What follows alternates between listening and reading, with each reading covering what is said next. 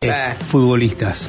Eh, nos vamos a cambiar de tema porque la tenemos a la subsecretaria de Derechos Humanos de la provincia de Neuquén en línea y vamos a hablar de actividades y acciones que mm, están organizando desde el organismo eh, por los 40 años de Malvinas. Muy buenos días, Alicia, ¿cómo estamos? Muy buenos días, Marianico. Muy buenos días a todos en el, en el piso y a la audiencia. Buen día. Bien. Bueno, vemos, este, han tenido de corrido muchas cosas, porque con el mes de la mujer, eh, con Malvinas, con las actividades que vienen desarrollando de agenda, eh, hay una gran cantidad de actividades, ¿no?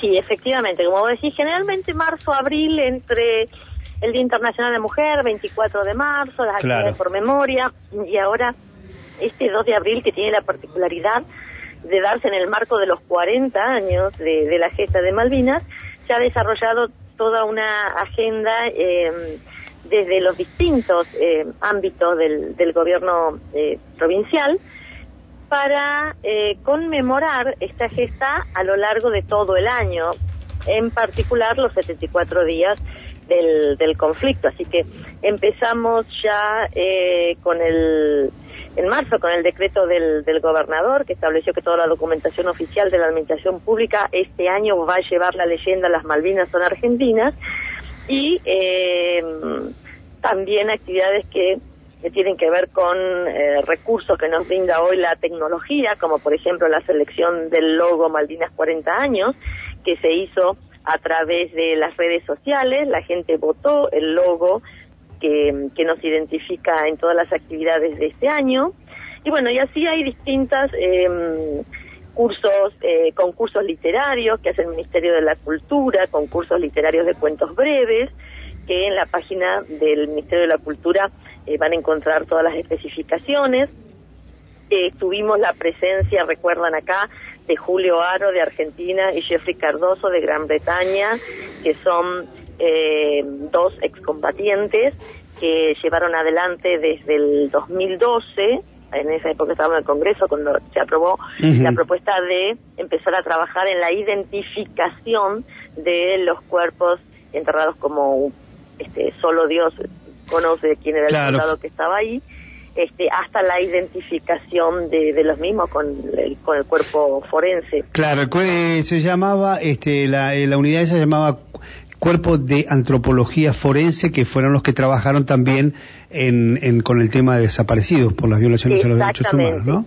El mismo, el mismo grupo a partir justamente de la propuesta de Julio Jeffrey que recreaban desde sus eh, memorias toda la, la información. Jeffrey había este, recolectado muchas de las, eh, recordaba y, tenía el registro de dónde habían quedado determinadas chapitas que eran las identificatorias de, los soldados. Así la, que, bueno, la medalla que te colgan cuando haces la colima, yo la hice.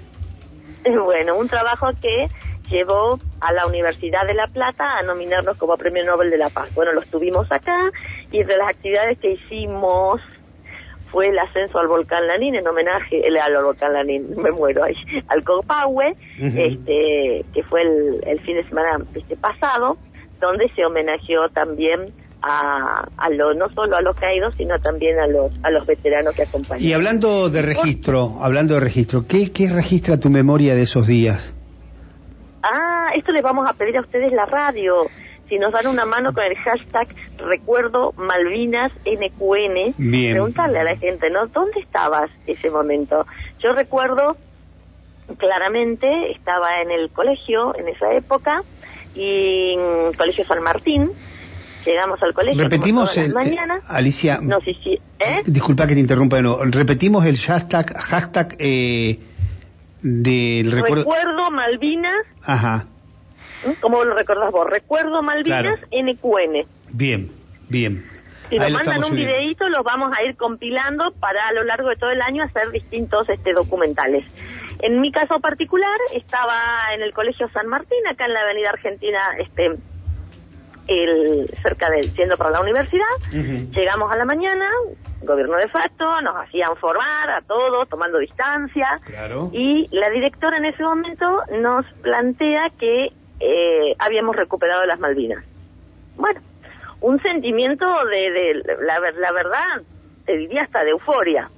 Y a renglón seguido, eso lo tengo muy, muy presente, nos dice, y estamos en guerra. Para las familias que tenemos eh, algunos sobrevivientes de la, de la Segunda Guerra Mundial, la verdad que las imágenes que se me venían a la mente cuando la directora iba comunicándonos esto eran los relatos que tenía mi abuelo, que nos había comentado de la guerra. Entonces, em, era eran relatos de, hambrunas, de muertes. La verdad que no, no, no fue para nada eh, ese sentimiento de euforia de en un primer momento, se contrarrestó con, con estas imágenes que por lo menos yo registraba y lo tengo muy, muy claro esa mañana en el Colegio San Martín. Y después, mm. a lo largo de toda, vos, vos te debes acordar la propaganda, argentinos a vencer, toda esa cosa. Sí, todo ese eh, clima de guerra. Sí, y el otro tema que me acuerdo mucho, Alicia, es el tema de los oscurecimientos. Nosotros, yo digo nosotros, yo vivía en Viedma. Eh, y allá estábamos a 30 kilómetros del mar, al lado del mar. Entonces este, decían que era una ciudad costera, que podría ser un objetivo y que había que, este, bueno, después de las 7 de la tarde, 6 de la tarde, 7 en invierno, era empezaban a apagarse todas las luces, tenía que estar todo cerrado, este, bueno, que no se tenía que, no se tenía que ver luz para nada. Eh, Imagínate hoy con la tecnología, te clavan un misil en el baño de tu casa y, y no tocan nada más que el baño de tu casa. en aquella época, una lucecita podía ser el blanco fijo de un avión, de un bombardeo. Era una cosa, te, te habían hecho la cabeza de una manera que ahora la vemos, ¿no? pero estábamos...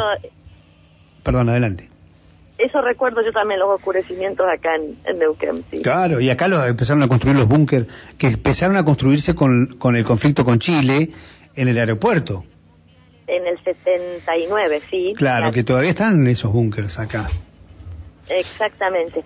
Bueno, y, y aparte de esa, de, esa propaganda en ese momento, también vino después el, el silenciamiento, el querer este, ocultar la, la historia con una una invisibilización que fue una lucha realmente de los de los sobrevivientes, de los combatientes, el, el poner a, a visibilizar todo lo que lo que fue y lo que significó. Estamos hablando de jovencitos que estaban haciendo, en ese momento existía la colimba, por ahí los jóvenes no saben lo que era el servicio militar, pero tenían 18 años. Y había un drama muy grande, porque yo me acuerdo, yo era militante político en esa época, eh, era cómo desmilitarizar la sociedad y había estaba demonizado el ejército y las fuerzas armadas por el plan de, el, terrorismo de Estado y, eh, y por el otro lado reivindicar a, a, los a los chicos, a los soldados, a, a la gente que había estado en Malvinas, porque era muy difícil, era muy,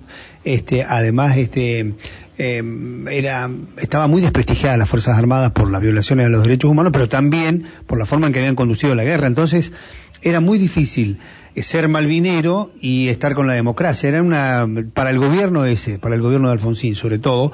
Parecía contradictorio. Sí, era complicado. Pero vos fíjate que antes, antes de Malvinas, eh, la causa Malvinas siempre fue justa y fue patrimonio del, del pueblo argentino, con las marchas incluso, ¿no? La, la, de Malvinas tan linda.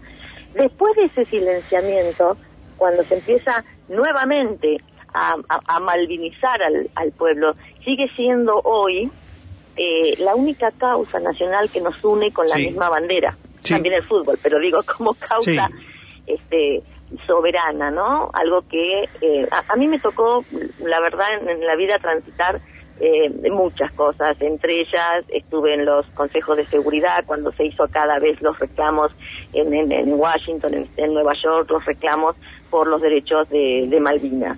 Y también eh, vivir eh, jornadas en Inglaterra donde así como nosotros tenemos este sentimiento malvinero, ellos no tienen el, sentimiento, digamos, entre comillas, falclanero, ¿no? No, no, claro. Eh, ahí te das cuenta que eh, es muy argentino, es una causa argentina, tenemos que abrazarla porque mm, en esta realidad hoy tan, tan divergente, tan de grietas, tan de individualidades que se responden entre ellas, olvidándose de que entre medio queda todo un pueblo, ¿no? Como si, fuera una lucha de ver este, quién tiene más fuerza.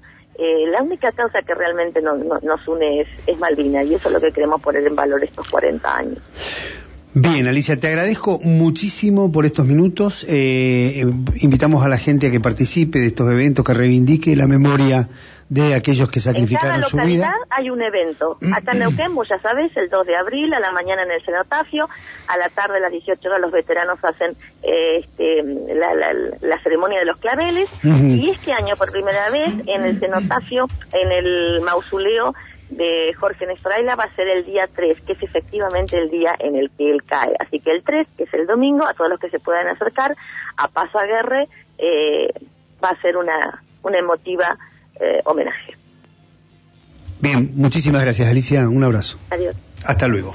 Ahí estaba la subsecretaria de Derechos Humanos de la provincia de Neuquén, Alicia Comelli.